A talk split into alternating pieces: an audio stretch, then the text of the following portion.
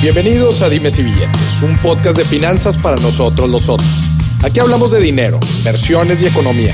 Todo platicado de forma sencillita, práctica y muy aterrizada, con peras y manzanas. Yo soy Maurice Dieck, un fiel creyente de que necesitamos educación financiera para tomar mejores decisiones en nuestra vida. Y también creo firmemente que juntas la educación e inclusión financiera son pilares fundamentales para que todos tengamos una vida mejor. Así que prepárate. 3, 2, 1.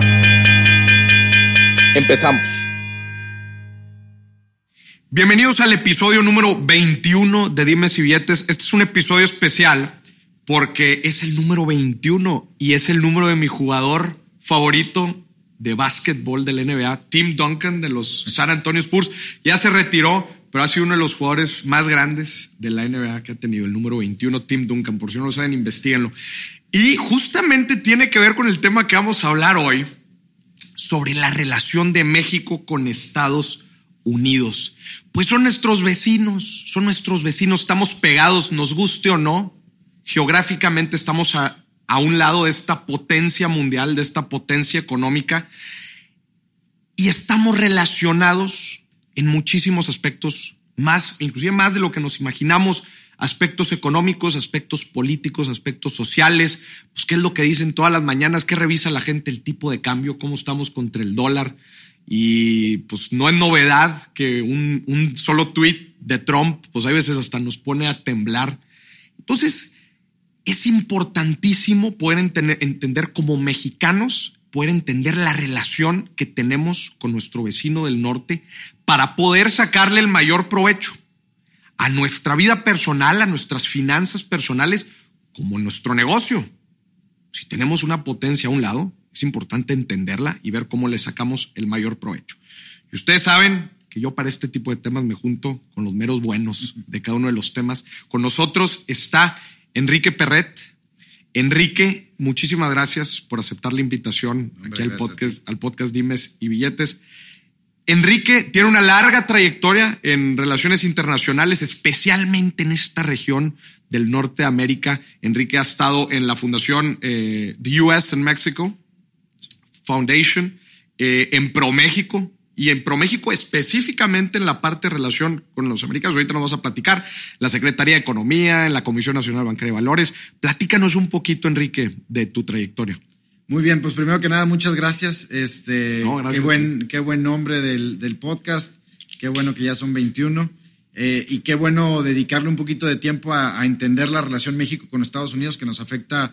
Algunas veces vemos la afectación, eh, ya sea positiva o negativa, claramente. Algunas otras veces ni nos damos cuenta, pero ahí está la relación, ¿no? Eh, mi trayectoria, pues yo si hubiera una profesión que sea promotor económico de tu país, esa es, ¿no? Llevo 15 años haciendo promoción económica de México, eh, atracción de inversión extranjera directa, eh, promoción de exportaciones, promoción de la internacionalización de empresas mexicanas, como nuestras empresas mexicanas también deben de invertir en otros mercados, conquistar otros mercados. Tú has estado de los dos lados. Entonces tú sales de México y les dices, gente, vengan a México, vengan a poner sus empresas aquí a México y también agarras las de aquí y dices, órale, ¿para dónde le damos? Es correcto, hay muchos, vaya, muchísimas historias de éxito. En esta ciudad de Monterrey, por ejemplo, pues puedes ver en, a lo largo y ancho de la, de la ciudad o de la zona, puedes ver pues empresas eh, inversionistas americanas, canadienses, de todas partes del mundo, ¿no? Pero, pero también era bien importante en un momento en particular. Mira, hay, hay un tema bien importante que es la, la percepción de los países en el extranjero. Cuando tú piensas hoy, por ejemplo, en Francia o piensas en Italia o piensas en los Estados Unidos, en realidad piensas en valoraciones, ¿no? Piensas en marcas de productos, piensas en personas, como ahorita decías a Tim Duncan, pues, eh, al final del día te lleva a pensar que los Estados Unidos eh, es una marca y, y hay ciertas valoraciones de acuerdo a sus personas, a sus marcas, a sus productos. Eh, de los italianos siempre pensamos en moda, siempre pensamos en productos de alta calidad de, de piel, ¿no? En los franceses pensamos también, ¿no? En, en, en una... En arte. En arte, en cultura, en moda.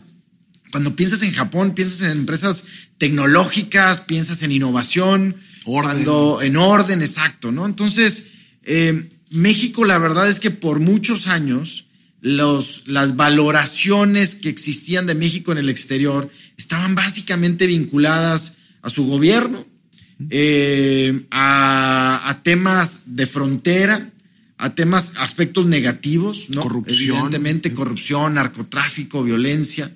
Eh, a valoraciones como el tequila, el mariachi, que vaya, son muy positivos y nosotros también los valoramos. Pero sabemos que México es mucho más que eso. Y la verdad es que la salida de empresas mexicanas al exterior hubo dos décadas muy importantes y yo creo que fue en gran parte a raíz de, la firma del Tratado de Libre Comercio entre México, Estados Unidos y Canadá. Empresas, algunas regiomontanas como Cemex, Alfa, eh, Arca, entre otras, ¿no? Y luego nacionales, pues Bimbo, Lala, Cinépolis, muchas otras. También, es, esa valoración de esas empresas en el exterior, yo creo que ha llevado a que México eh, tenga hoy una mejor eh, posición de marca en el exterior. A nivel internacional. Es como decir, tú estás trabajando o trabajaste por mucho tiempo en el departamento de publicidad de la empresa llamada México. Es correcto. Y, y, todo mundo, y qué bueno que haces esa mención, porque todo mundo sabemos que el departamento de publicidad y marketing es un gasto. O sea, tú tienes que hacer una inversión para vender más. Claro. ¿No? Si no promueves tu producto, pues no vendes. Claro. No, hay un dicho que es el, que no, nadie puede amar lo que no conoce o nadie puede querer lo que no conoces. Pues, ¿cómo queremos atraer turistas o cómo queremos atraer inversión si no salimos a promover de manera positiva esos factores de, México? Eh, eso era, bueno, lo hice por muchos años. Ahora lo sigo haciendo en la Fundación México-Estados Unidos, aunque es una fundación binacional. Como promuevo México, también promuevo Estados Unidos, porque Estados Unidos también tiene muchas cosas positivas y en esta relación con México, pues es, es hoy más que nunca, yo creo, eh, muy importante entenderlo. Y ese es el objetivo principal de la US Mexico Foundation. Bueno. Fomentar el entendimiento entre México y Estados Unidos. Buenísimo, Enrique. Y eso es justamente el objetivo que queremos con este episodio. Queremos entender, imagínate que estamos partiendo de cero, queremos entender completamente cómo está esta relación entre México y Estados Unidos y la vamos a analizar en este episodio desde tres aspectos. Aspecto económico, aspecto social y aspecto político. Okay. ¿Cómo ves? Si quieres, vamos a empezar desde el aspecto económico. Se habla mucho del, Tratado de Libre Comercio. De hecho, hay un episodio, eh, varios episodios atrás, con Emilio Cadena, en donde hablamos eh, en cómo vamos, en qué, se acordó. Y definitivamente, ahorita tú también lo mencionabas, ha sido un factor fundamental para la relación económica entre, entre toda la región, incluido Canadá, el Tratado de Libre Comercio. ¿Nos podrías hablar un poquito del contexto, en dónde estamos parados, de dónde venimos, qué había antes del, Tratado de Libre Comercio? Bueno, partimos, a ver, partimos de dos contextos, México, Estados Unidos en los ochentas muy distintos, ¿no? México, un país bastante cerrado, eh, eh, comercializábamos o exportábamos, digamos, muy poco, principalmente en, el sector eh, petroquímico. y la verdad es que era, era un país cerrado. Probablemente nosotros o muchos de tu audiencia, pues no nos acordamos ni siquiera de, esas épocas, pero había poca diversidad de productos, había pocas opciones, poca competencia. Éramos un país, digamos, bastante cerrado. Viene una visión bastante moderna. Eh, a finales de los, de los 80, México entra al GATT, este, y se empieza a buscar, viene la privatización de muchas empresas. Esa es, es, otra etapa también de, de México que se da incluso antes y se da de manera estratégica, toda esta privatización se da antes de salir al exterior, porque tenías que tener empresas privadas competitivas. Y se da esta visión de México de vamos a, abrir, vamos a abrirnos al mundo. Hay una necesidad, para allá va el mundo. Hay una necesidad de abrirnos, hay una necesidad de atraer inversión. México era, era y es todavía un país con, con mucha gente joven, eh, con buena mano de obra, este, y vaya, esa, esa visión evidentemente empieza a, generarse en México, en los empresarios, en el gobierno, Eh, había mucha resistencia, hay que decirlo. Eh, en aquel entonces, y esto pues lo, lo, leemos o nos cuentan quienes estaban en esas épocas negociando esto hacia el interior y hacia el exterior, pues había mucha resistencia, principalmente del campo mexicano. ¿Cómo vamos a competir contra un país tan poderoso como los Estados Unidos? Y en Estados Unidos había otras necesidades que yo creo que, eh, digamos, embonaron con las mexicanas en ese momento, ¿no? La, una visión de, de la política económica de los Estados Unidos de ir a buscar socios para ser más competitivos como región. Estados Unidos es un país pues que, que, estaba migrando mucho hacia la producción más de servicios que de productos, que necesitaban mano de obra más barata o más competitiva, vamos a llamarle, que necesitaban ponerse, digamos, al día, porque pues ya venían también este, los países asiáticos con una cantidad de mano de obra brutal, con mucha producción, los europeos también estaban, estaban fuertes. Eh, entonces, digamos que dos necesidades eh, internas de dos países que embonan esas necesidades y se da un tratado de libre comercio que, que yo creo que hoy, a todas luces, 24 años después, casi 25 años después, podemos decir que ha tenido los frutos. Y ese es el, el contexto ahora es, pues México es el socio comercial de Estados Unidos, el principal socio comercial, número uno. Este año este, nos hicimos el socio comercial número uno. Eh, somos el socio comercial número uno de 32 estados de, los, de la Unión Americana las exportaciones y las importaciones de los Estados Unidos y de México del 94 a la fecha han, se han exponenciado, se han multiplicado. Eh, lo vemos en los números. Hoy tenemos casi 600 mil millones de dólares comercializados entre México y Estados Unidos. Es una, es una cifra brutal, ¿no? Cuando vemos las cifras por hora o por, por minuto incluso, pues son, son bestiales, ¿no? Eh, con una frontera también pues muy amplia, ¿no? 1951 millas, ¿no? 3.800 kilómetros de frontera, puntos fronterizos hoy muy sofisticados. Eh, con infraestructura. Con mucha infraestructura, hay que decirlo, se ha invertido muchísimo en tecnología y en infraestructura para que pasen cientos de miles de camiones y de autos diarios para que crucen la frontera todos los días 1.5 millones de, personas, ¿no? Ida y vuelta. En inversión, por ejemplo, estos números son bien relevantes. Em, en, en, las últimas dos décadas, Estados Unidos ha invertido en México más de 200 mil millones de dólares. Y esto estamos hablando de plantas productivas. o sea, son. Claro, claro. A veces ¿En qué repercute esto para los mexicanos? Son empleos. Son empleos. al final del día, como país, no es que estés buscando los dos mil millones de dólares en una planta en Cadereyta que se vea muy bonita. No, lo que estás buscando es los empleos que van a estar dentro de esa planta. Claro, ¿no?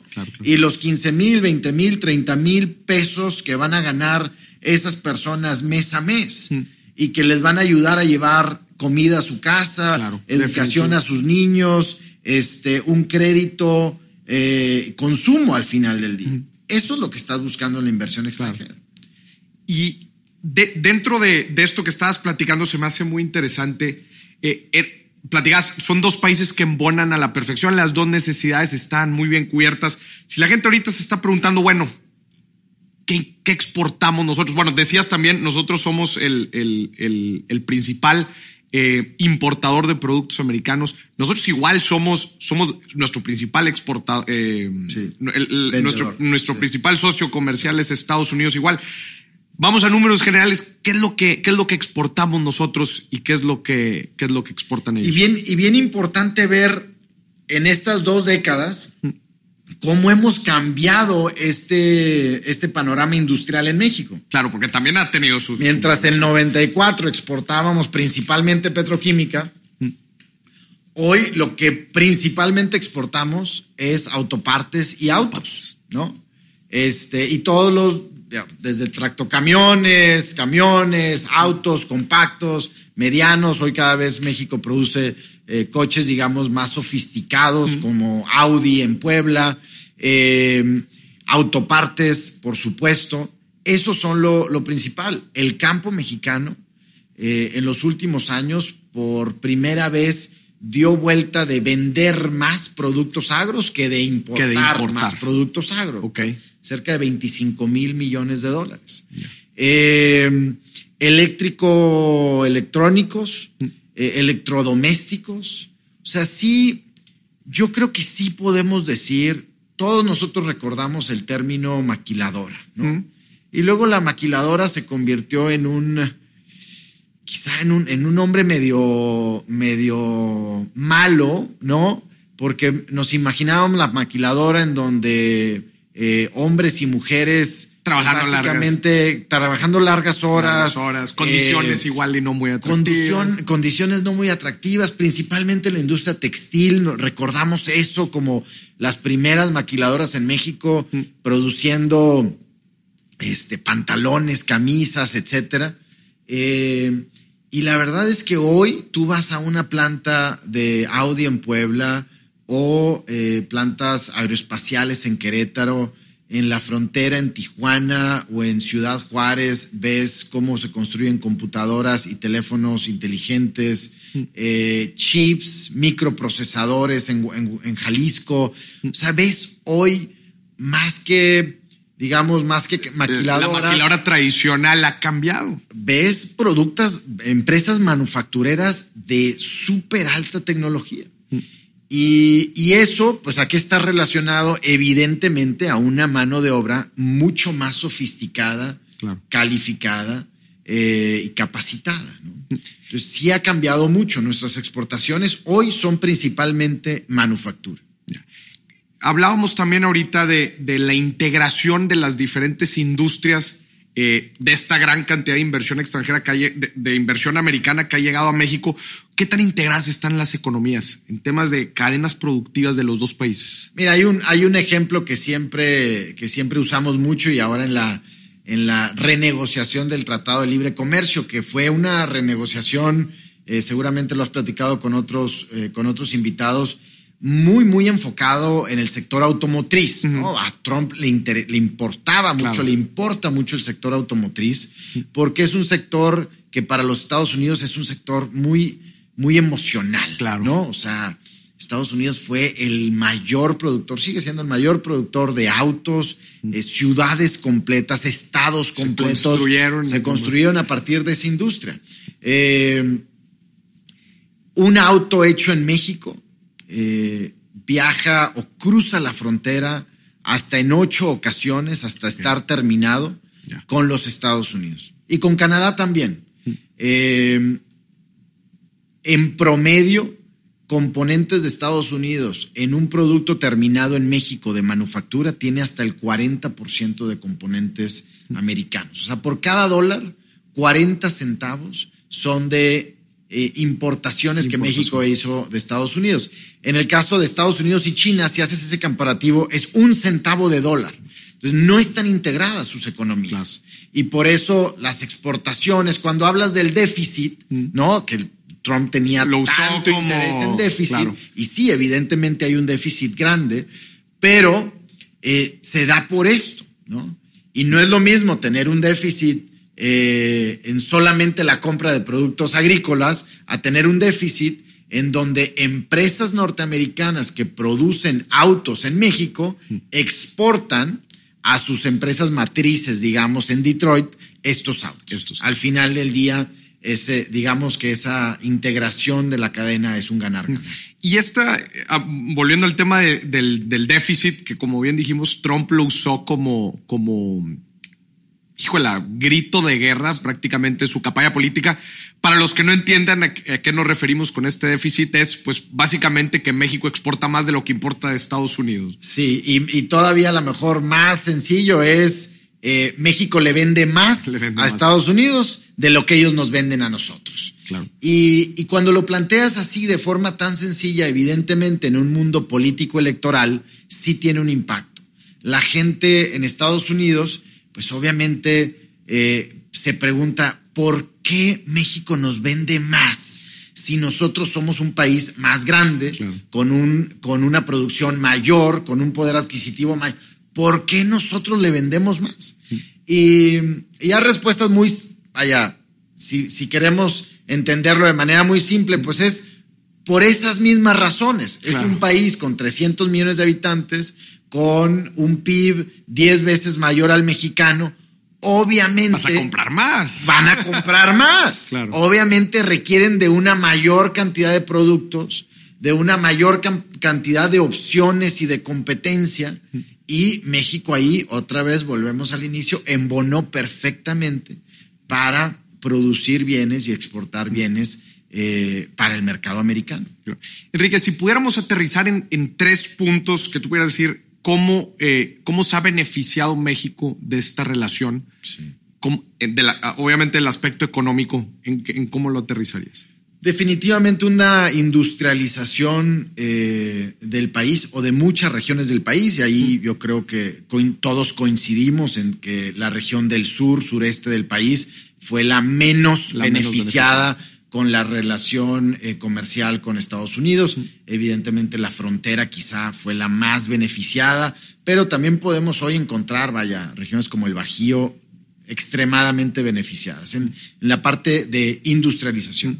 Creo yo que aunado a eso, un segundo componente es, eh, tenemos una mano de obra hoy eh, bastante, bastante calificada de las mejores manos de obra. Y ahí es donde entra el tema de, la transferencia del conocimiento, ¿no? Es correcto. Y la, y la tercera, yo diría que el tercer componente que a veces no vemos, pero que está ahí, es que eh, forzosamente en la entrada de un tratado de libre comercio, las empresas mexicanas tuvieron que ponerse al día. Mm. Eh, algunas murieron en el camino. Hay ganadores y perdedores. Claro.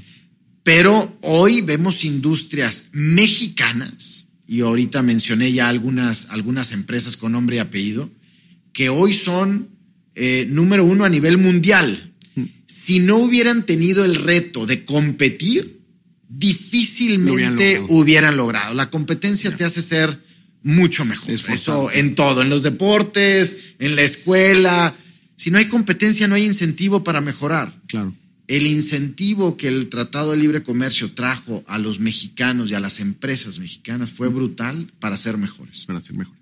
Buenísimo. Y para la parte de, pues, probablemente desventajas o cómo nos perjudica, cómo nos ha perjudicado esta relación entre México y Estados Unidos, ¿quiénes han sido los afectados? ¿Cómo? Sí. Mira, evidentemente otra vez hay, hay ganadores y perdedores.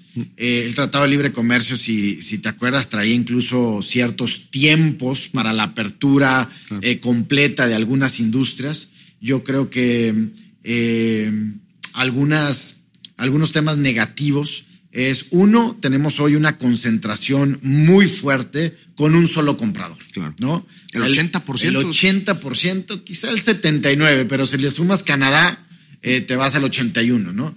Entonces, eh, en ese tratado de libre comercio tenemos puestos todos nuestros huevos, ¿no? En esa canasta. Y, eh, y es hoy muy difícil, aunque, aunque hablemos de vamos a diversificar mercados, vamos a diversificar mercados, un punto porcentual de lo que le exportamos a Estados Unidos, que si le exportamos 320 mil millones de dólares, un punto porcentual son 3.2 billones de dólares, es todo lo que le vendemos a países completos o a regiones completas, ¿no? Entonces, movernos en la diversificación en porcentaje es muy difícil. Eh, por lo que entiendo con esto, entonces, pues este porcentaje no, no nos deberíamos de preocupar por este porcentaje, o de hecho que iba a ser mi pregunta, ¿debería del exportador mexicano voltear hacia, más hacia otros mercados o simplemente por los volúmenes que hablábamos ahorita, no hagámosle caso a este porcentaje del 80%? Mira, el porcentaje yo creo que es muy importante y, más, y es más importante cuando estás en una crisis, como lo hemos estado en los últimos dos años vamos o no vamos a firmar un nuevo tratado, el NAFTA permanece o, Trump va a decidir salirse, pues en esa coyuntura, imagínate perder eh, a tu socio comercial número uno, sería terrible para México. Eh, como también sería terrible para los Estados Unidos. Ahora, aquí hay que recordar que del PIB mexicano, el 60% eh, son exportaciones. O sea, es, es el, la industria exportadora mexicana representa un gran porcentaje de, del PIB. En Estados Unidos es solamente el 20%. Estados Unidos tiene un, un, mercado interno, brutal, ¿no? una economía interna brutal. Entonces, obviamente yo, yo creo que el, mayor este, eh, perjudicado en, en, algo como la desaparición de un tratado de libre comercio con Estados Unidos y Canadá sería, sería México. Seguiríamos comercializando con ellos. Ahora, si lo ves como, imagínate que tú eres un, un comerciante pequeño y le vendes 80% a un comprador tuyo y el otro 20% se lo vendes a otras 20 personas. Eh, tú lo que quieres en realidad es crecer con tu comprador este, más importante, seguir creciendo con él y seguir creciendo con los otros con O sea, lo que quieres es crecer tu, tu pastel, como decimos. Quieres crecer tu pie. No quieres dejar de venderle a tu principal comprador para venderle a los demás. Tú lo que siempre tienes que buscar es, le vendo más al, a, a mi socio comercial principal, pero le vendo más a los demás para tener menos exposición. Y yo creo que ahí México ha avanzado muchísimo. En esta diversificación. En esta diversificación. Este México tiene pues eh, firmado tratados de libre comercio. es de los países con más tratados en el mundo. Con cerca de 50 países, ¿no? Este, entramos al TPP con eh, todo el con todo el Pacífico y, y, yo creo que yo creo que México ha hecho un gran trabajo en crecer con Europa, con Brasil, con Latinoamérica, con, con Asia, venderles más pero, pero el comercio con Estados Unidos ha, estado creciendo a doble dígito los últimos años. Entonces, como que nunca lo alcanzas. Nunca lo vas a alcanzar. Nunca vas alcanzando. ¿Por qué? Ya. Pues porque es enorme. Muy interesante esto, Enrique. También hemos hablado que el turismo, y se escucha mucho que el turismo es, es uno de, las, de, las, de los fuertes de México, digamos. ¿Cómo está el tema del turismo, especialmente con, con, nuestros vecinos del norte? ¿Qué tanto dependemos en esta, en esta parte? Bueno, también es, es bastante representativo, no tengo el dato exacto del porcentaje, pero debe ser seguro más del 50% de los turistas que llegan, que llegan al país, eh, que si no mal recuerdo son 35 millones de turistas que, que llegan al país. Somos uno de los principales países, el sexto en atracción de turistas. A nivel mundial. A nivel mundial. Eh, evidentemente hay veces que si te comparas con una ciudad, con una sola ciudad como París, eh, solo París atrae probablemente 30 millones, pero somos un país, vaya, con una diversidad brutal, con regiones eh, muy distintas uno de otro, desde playas hasta ciudades coloniales, etcétera. Eh, Estados Unidos representa, representa grandes, grandes, grandes ingresos. Eh, probablemente no la mayor derrama económica cuando el turista está ya en el país. Tú lo que buscas es que el turista eh, gaste lo más posible, ¿no? Y el mercado estadounidense no es probablemente el que más gasta. El europeo gasta mucho, el asiático gasta mucho. pero sí el, el estadounidense es muy recurrente. ¿no? Puede venir hasta dos o tres veces al año eh, a diferentes playas, etc. Eh, hay que recordar la conectividad que tenemos. Para que un turista viaje a, tu país, tiene que haber canales de comunicación, canales para, en este caso, aviones, aeropuertos, este, obviamente la frontera, etc. Eh, que sea fácil, que sea ágil. y, y, en ese sentido, vaya, una ciudad como Houston, por ejemplo, tiene más vuelos directo a México que muchas ciudades, de, México, O sea, y, podríamos mencionar aquí 50 ciudades de los Estados Unidos, Chicago, Washington, Dallas, Houston, San Antonio, Los Ángeles, San Francisco, Seattle, que están muy conectadas, con México y que es muy fácil para el turista americano llegar. Eh, nos ha impactado, sí, evidentemente el tema de seguridad. Mm. Este, lo que más nos impacta es cuando el Departamento de Estado, por ejemplo, eh, saca una alerta roja eh, para viajar a cierto lugar. Mm. Y eso a veces es, a veces es, te ponen toda una región, por ejemplo, mm. ¿no? O sea, no te ponen, nosotros como mexicanos a veces sabemos que la violencia o la seguridad está muy focalizada en cierta ciudad. Eh, y que todo lo que pasa alrededor a lo mejor no, no es tan grave. Pero la alerta es... Pero para ellos la alerta es, es, es muy fuerte. Es muy fuerte. Eso hay que cuidarlo, necesitamos cuidarlo como, como mexicanos. Y qué bueno que estamos entrando a este tema. Está el aspecto económico y creo que ya hablamos un poquito de eso. Vamos ahora al aspecto social. Sí. Son dos países muy distintos, con mentalidades de, de gente muy, muy distinta, inclusive con- culturalmente somos muy, muy distintos.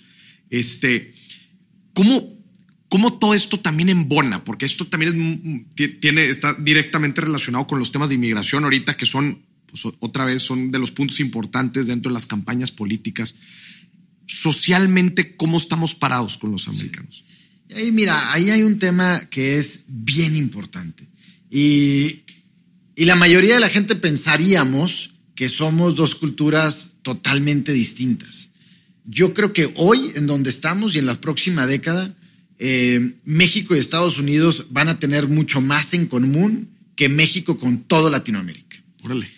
A ver, hay que recordar que hay 32 millones de México-americanos en Estados Claro. Unidos. O sea, es inmenso. Claro. Y eh, si le sumas a los hispanos, digamos, son 50 millones y estamos hablando, ya estamos hablando de segundas, terceras y cuartas generaciones. Muchos de ellos, la mayoría de ellos ya son americanos también. Pero su, su nivel de consumo, su poder adquisitivo está creciendo brutalmente. Son los hispanos quien más están teniendo hijos en los Estados Unidos. Son los hispanos y, en, y de los hispanos la mayoría son mexicanos que más están creando empresa en los Estados Unidos. Eh, entonces, en las próximas décadas, hoy vemos ya un al menos precandidato de origen mexicano, origen mexicano. eh, contendiendo para, para la presidencia de los Estados Unidos. Eh, entonces, tenemos mucho más en común, ¿no?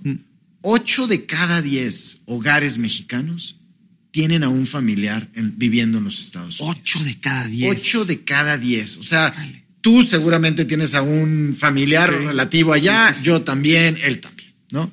Eh, Qué impactante cifra. es brutal. Así es nuestra conectividad con ellos. Entonces, cuando hablamos de, de temas sociales, hay que recordar eso, hay que recordar pues que también la frontera nos, nos cruz- cruzó a muchos mexicanos, ¿no? Claro. Con la con la pérdida de un gran, gran territorio mexicano allá. Y eso hoy sigue estando ahí, o sea, los, los bisnietos, las muchas familias con apellido mexicano que siguen allá y que tienen tradiciones muy similares a las mexicanas. ¿no? Este, vaya, basta ir a un California para ver todos los nombres, este, San Bernardino y San Isidro, y digo, no, no necesariamente mexicanos, pues son, Sí. son también desde la colonia española. Desde la colonia. Este, ahí hay un tema social importante. La gastronomía, yo creo que va a revolucionar este, la gastronomía mexicana, vaya, ya muy mezclada con una gastronomía americana, pero vaya, hoy podemos ver el mejor restaurante de los Estados Unidos es un restaurante mexicano, el Cosme en, en Nueva York, eh, de un chef mexicano. Eh, vaya, el, el tema va, va a revolucionar. Y la frontera es, es brutal. O sea, lo que sucede en la frontera todos los días, en materia económica, social, la biculturalidad que, que hay en nuestra frontera, podemos hablar de una región totalmente distinta. Ya. ¿Cómo, ¿Cómo ves la perspectiva de, de la migración? O sea, vemos, eh, es un tema importante, ya dijimos en las políticas, lo va a ser, ahora en las próximas elecciones, lo va a seguir siendo un tema caliente. Vemos que es un tema sumamente complejo, que está involucrado también países de, de, de Centroamérica del Sur. ¿Cómo, ¿Cómo ves esta perspectiva? Donald Trump nos está diciendo, nosotros pónganle foco a su frontera, solo una frontera que prácticamente está olvidada por los Sí. mexicanos y hasta lo está usando como herramienta política y económica, ¿no? Hay que, hay que, hay que entender que el, el aspecto migratorio para México cambió totalmente. ¿no? Eh, cuando México era, era un exportador, digamos, de, de personas, de migrantes. Mira, en el 2007 había 6.9 millones de mexicanos viviendo en Estados Unidos indocumentados. 2007. 2007. En el 2017 había 4.9. Hay 4.9. Es decir, hay 2 millones de mexicanos menos, viviendo en Estados Unidos de manera eh, irregular, Irregular. digamos, indocumentados, sin papeles. Eh, ¿Por qué sucede esto? Muchos de ellos regresaron a México. Eh, 2008, 2009, 2010. La crisis fue complicado. México era un mejor país para trabajar, había más oportunidades, hoy también las hay. Eh, mucha gente fue deportada también y mucha gente fue autodeportada, o sea, ellos mismos decidieron regresar.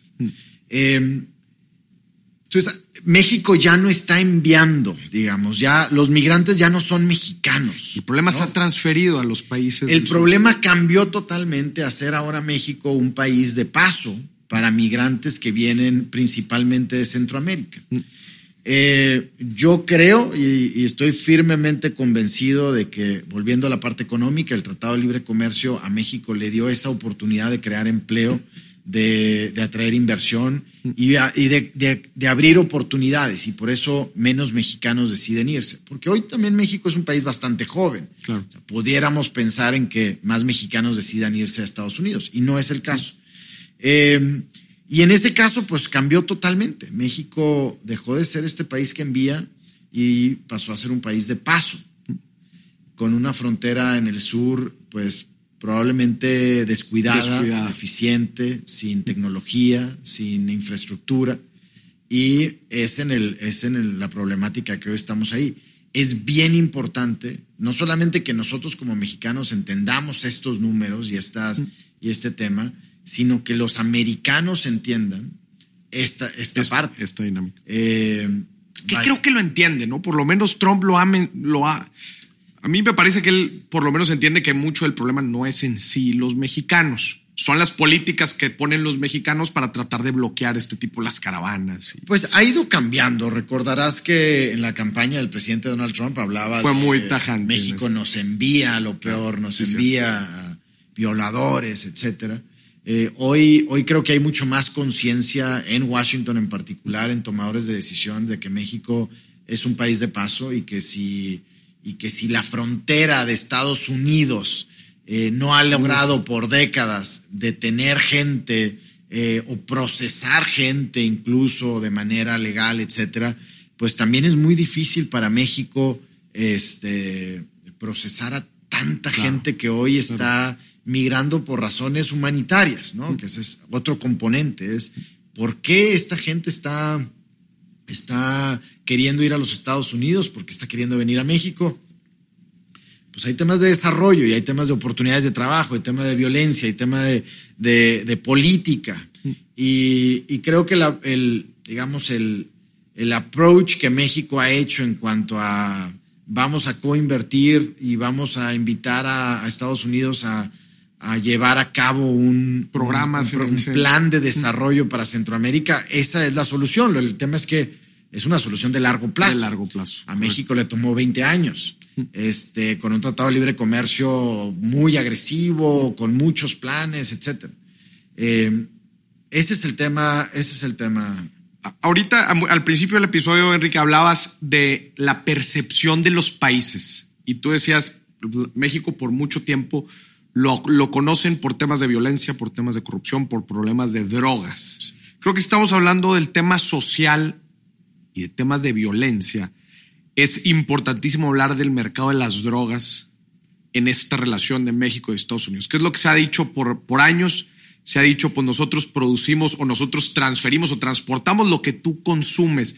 ¿Cómo ves esta relación específicamente en el tema de las drogas? No, definitivamente. A ver, yo creo que ahí siempre hacemos una, una autocrítica de que Estados Unidos no ha reconocido que son un mercado inmenso eh, para las drogas y que es, pues esa es, la raíz, digamos, de, de, esta ilegalidad o de este de esta, eh, crecimiento en la violencia a partir de, pues, del narcotráfico y de... Eh, al final del día, el objetivo es llegar a un mercado para que una persona te compre claro este, cierta mercancía. O sea, al final del día en eso termina, es oferta y demanda. Eh, si le sumas a eso el componente de envío de armas de los Estados Unidos a México, eh, armas y dinero, ¿no? Al final del día... El dinero tiene que regresar. El dinero tiene que regresar para, para seguir produciendo y para crecer la producción, etcétera. Eh, pues evidentemente ahí ya está reconocido. Si se reconociera eso como el problema grande, pues creo que habría muchísimo mayor, eh, digamos, potencial para resolver el tema. Eh, hoy, pues muchos nos cuestionamos el por qué estados completos de la Unión Americana, no recuerdo cuántos, pero, pero más de una decena, ya permiten el consumo de marihuana, por ejemplo, cuando pues en nuestro país sigue habiendo una violencia este, muy fuerte a raíz de la producción de marihuana. ¿Tú crees que nos serviría una legalización? Mira, eh, no soy experto en eso. Eh, yo estoy en contra de, de, las drogas y del uso ilegal de las drogas, evidentemente. Lo que sí creo que tenemos que hacer como país es analizar muchísimo más a detalle eh, este, tema, este tema en particular. Si los países como Canadá y Estados Unidos están yendo, que son tu mercado, están yendo hacia la legalización, en este caso en particular de marihuana, creo que México está luchando una lucha este, imposible. De perdido ponerle foco, analizar la situación. Y es que son tantos factores, o sea, lo puedes ver desde el factor salud, mm. eh, como padre de familia ves a tus hijos y lo ves desde una perspectiva distinta, claro. como tomador de decisión de política pública lo ves desde una manera distinta, desde el tema de seguridad es un tema distinto. Ese es el análisis que yo creo que no se ha hecho a profundidad y creo, creo que es momento de hacerlo. Enrique, entremos a la parte política, a este último círculo del, del análisis sabemos, sabemos porque escuchamos cómo la, la, política de Estados Unidos está muy conectada con la política mexicana, desde la política económica, como decíamos, este, bueno, lo que, todo lo que platicamos en la primera parte del episodio, pero también desde la política monetaria, cómo las decisiones de la, de la Fed de subir o, bajar la tasa de interés, cómo nosotros muchas veces reaccionamos ante, ante, estas, ante estas decisiones, políticas fiscales allá, cómo nos afectan. ¿Cómo, cómo ves tú el, todo el panorama político, la relación, en dónde sí se relaciona mucho, en dónde no? Mira, yo siempre digo que la política entre México y Estados Unidos no es política exterior, es política interior. o sea, para Estados Unidos, México debería ser eh, política interior, no solamente por el tema económico. Es yo creo que los únicos dos países en el mundo mm. que absolutamente todos los factores internos tienen que ver con el otro país. Ni siquiera Canadá y Estados Unidos, porque el tema migratorio entre Estados Unidos y Canadá casi no existe, el tema de seguridad tampoco. Pero Estados Unidos para con México hay todos los factores, o sea, desde agua, este, energía, seguridad, migración, labor force, este, todo, todo, todo, todo está este, eh, conectado, digamos. Y para México debería ser política interior eh, eh, la política con Estados Unidos. Entonces, definitivamente hay una razón. Yo creo que esta próxima elección 2020 de los Estados Unidos va a ser la elección en la que los mexicanos vamos a poner mayor atención, todavía más a la que pusimos entre Donald Trump y Hillary Clinton hace dos años. Eh, yo creo que va a haber totalmente en esa elección de los Estados Unidos muchísimo mayor menciones a México de los que ha habido en la, historia, eh, de México. Creo que va a haber muchísima más interacción de factores, es decir, el tema migratorio y el tema comercial van a estar unidos, mm. el tema de seguridad y el tema migratorio va a estar unido, eh, el tema energético y el tema comercial van a estar unidos. Y y eso nos hace otra vez reflexionar y pensar qué tanto conocemos de eso, o sea, mm. qué tanto sabemos a profundidad de, esos temas. Ah, ahora, yo creo que es un tema positivo, o sea, hablábamos de la percepción, tú mencionabas la percepción, creo que hoy México está en el foco del mundo. Mm. No sé si por las razones correctas, probablemente por las incorrectas, nos han puesto ahí, mm. te han puesto en el spotlight en el spotlight. ¿Cómo lo vas a aprovechar eso? ¿Cómo? Yo me pregunto, ¿los americanos nos piensan tanto a los mexicanos, tanto como Trump piensa a los mexicanos? A ver, pues es un poco el huevo la gallina, ¿no? es Trump hablándole a su base porque él sabe que su base está preocupada por eso. O él ha hecho que su, base, se preocupe a través de sus mensajes. Porque quizás su base necesitaba ponerle cara a un problema de globalización, no sé. Lo, lo cierto es que ha sido muy fácil para él simplificar los problemas. Es decir, eh, hay una falta de empleo en Estados Unidos. El la cul- culpa es de los mexicanos porque se llevaron la inversión. Claro. Y, y- y- y no es cierto. Eh, está llegando mucho más gente del exterior. La culpa es de los mexicanos De los porque es la frontera más grande que tenemos. Históricamente nos han mandado gente. Y Simplifica, tampoco es. ¿no? los lo simplifica para un votante. Eso creo que nos ha costado mucho. Eh, evidentemente el micrófono del, del presidente Donald Trump es inmenso y no hay recurso que te alcance para ir contra ese mensaje. Esa es, esa es la realidad. Y eh, creo que tanto mexicanos como americanos tenemos que ser mucho más creativos en eh, enviar estos mensajes más, más certeros, digamos, a, a la población en general. ¿no? Ahora hay que recordar de cómo estábamos también hace 25 años, o digamos, dos generaciones antes de la nuestra, qué pensaban sobre los Estados Unidos, ¿no? O sea, el, el anti-yankee era muy fuerte en México, porque tenemos toda una historia, hasta de invasiones, Claro. ¿no? Con, con el país del norte. Eh, y Estados Unidos, históricamente creo que había visto a México pues como un país evidentemente más pequeño, más pobre, este, quizá de mala calidad, etcétera. Han cambiado las percepciones. Creo que nuestra generación, en general, en México, este, reconoce a los Estados Unidos, lo ve como algo aspiracional, eh, sus valores de libertad, de justicia, de democracia, etcétera, han, han- de comercio, han, han este, impactado, digamos, en nuestra, en nuestra cultura. Y creo que también la, la mayoría de los americanos ven hoy a México por temas de, turis- de turismo, de productos, de empresas, de inversión, de gastronomía, de chef, de restaurantes, de cineastas mexicanos, Claro. que hoy nos ven distinto, ¿no? Eh, ahí hay un, hay un tema y creo, creo que los mexicanos sabemos diferenciar hoy que lo que dice el presidente de los Estados Unidos Es una cosa. no necesariamente es lo que todo el pueblo americano opina. Y creo que los americanos también saben y, a- y- y- y- y creen que México no solamente es eh, violencia y México no solamente es playas. ¿no? Ya, claro.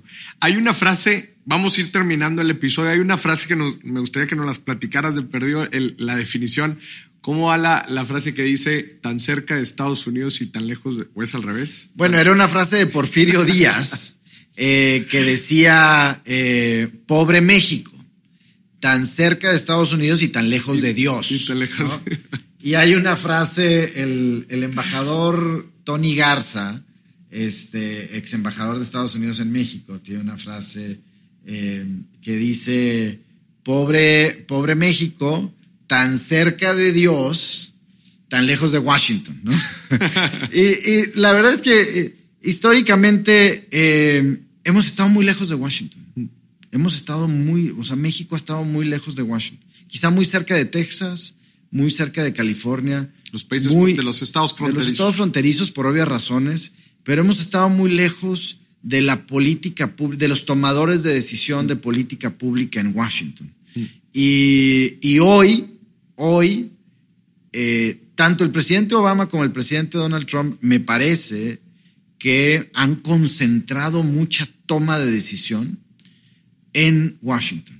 Washington es una sociedad que ha crecido brutalmente por esta necesidad de, de- influenciar, digamos.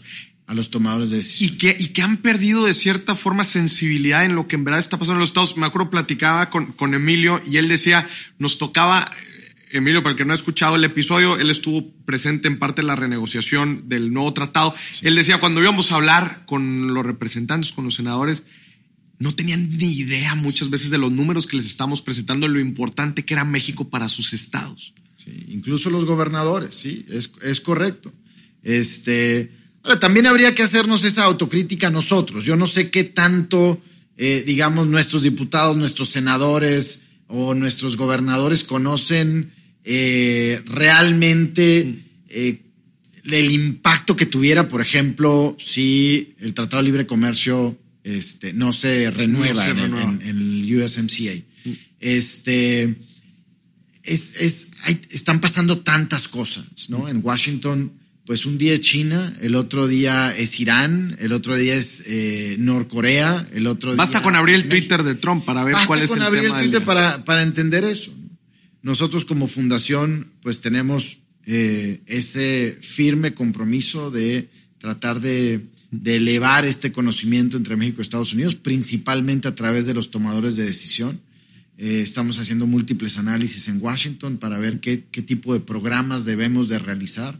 Estamos trayendo, este año vamos a traer a más de 100 tomadores de decisión de Washington a conocer México en programas de ocho días intensivos con sus contrapartes, visitas a plantas, a empresas, etcétera.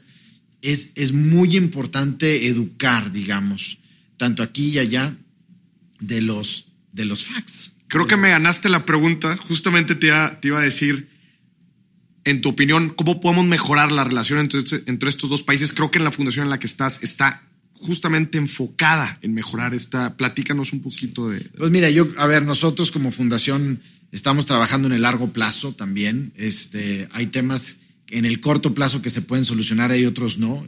Lo que sí sabemos es que tenemos que invertir en el largo plazo. Lo que no nos puede pasar es que a nuestra generación en 10 años, en 15 años, vuelva a pasar exactamente lo mismo. que nos volvamos a cuestionar el comercio entre México y Estados Unidos, que nos volvamos a cuestionar eh, la migración, que nos volvamos a cuestionar si debemos de construir un muro o invertir en tecnología. Eso no nos puede pasar en 15 años.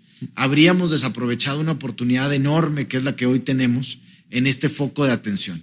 Ahí es donde estamos invirtiendo en programas, principalmente en educar eh, a tomadores de decisiones en México y en Estados Unidos sobre la relevancia entre México y Estados Unidos. Buenísimo. Enrique, para terminar, ¿cómo un mexicano puede aprovechar esta relación? Imagínate que, cualquier persona que probablemente tiene una empresa, ¿cómo puede aprovechar más de esta relación? A ver, yo creo que hoy los mexicanos la aprovechamos otra vez de manera tangible, lo vemos día a día en los productos que compramos, lo vemos cuando vamos por, un, eh, por una calle y vemos una empresa que está ahí de los Estados Unidos, que está dando empleo, etc. Eh, yo creo que lo vemos en los, en los bolsillos de la gente. ¿no? Pero hacia futuro, ¿cómo debemos, yo creo que aprovechar esta relación? Evidentemente, eh, vaya, la frontera está ahí, no se va a ir, es una frontera inmensa. Creo que el mercado en los Estados Unidos va a seguir creciendo, eh, la economía de Estados Unidos va a seguir fuerte, el mercado hispano en los Estados Unidos es inmenso y está creciendo su poder adquisitivo, con demanda de productos principalmente mexicanos bien hechos creo que tenemos que analizar las tendencias, ¿no? En ese consumo del mercado de Estados Unidos y poder eh, darles lo que necesitan y lo que quieren. Eh, hay, hay, muchos ejemplos de empresas que lo han hecho. Y creo que, y creo que debemos de quitar ese tabú de, de que somos culturas totalmente distintas, porque eh, nos acercamos cada vez más a ser, a ser más similares. ¿no? Buenísimo. Enrique, muchísimas gracias. espero a ti que nos estás escuchando, pues que te haya aportado, hayamos entendido un poquito más cómo funcionan estos dos países, cómo nos relacionamos y cómo le podemos sacar mayor provecho a nuestro vecino de arriba. Muchísimas gracias. Este fue el episodio número 21. Nos vemos en la próxima.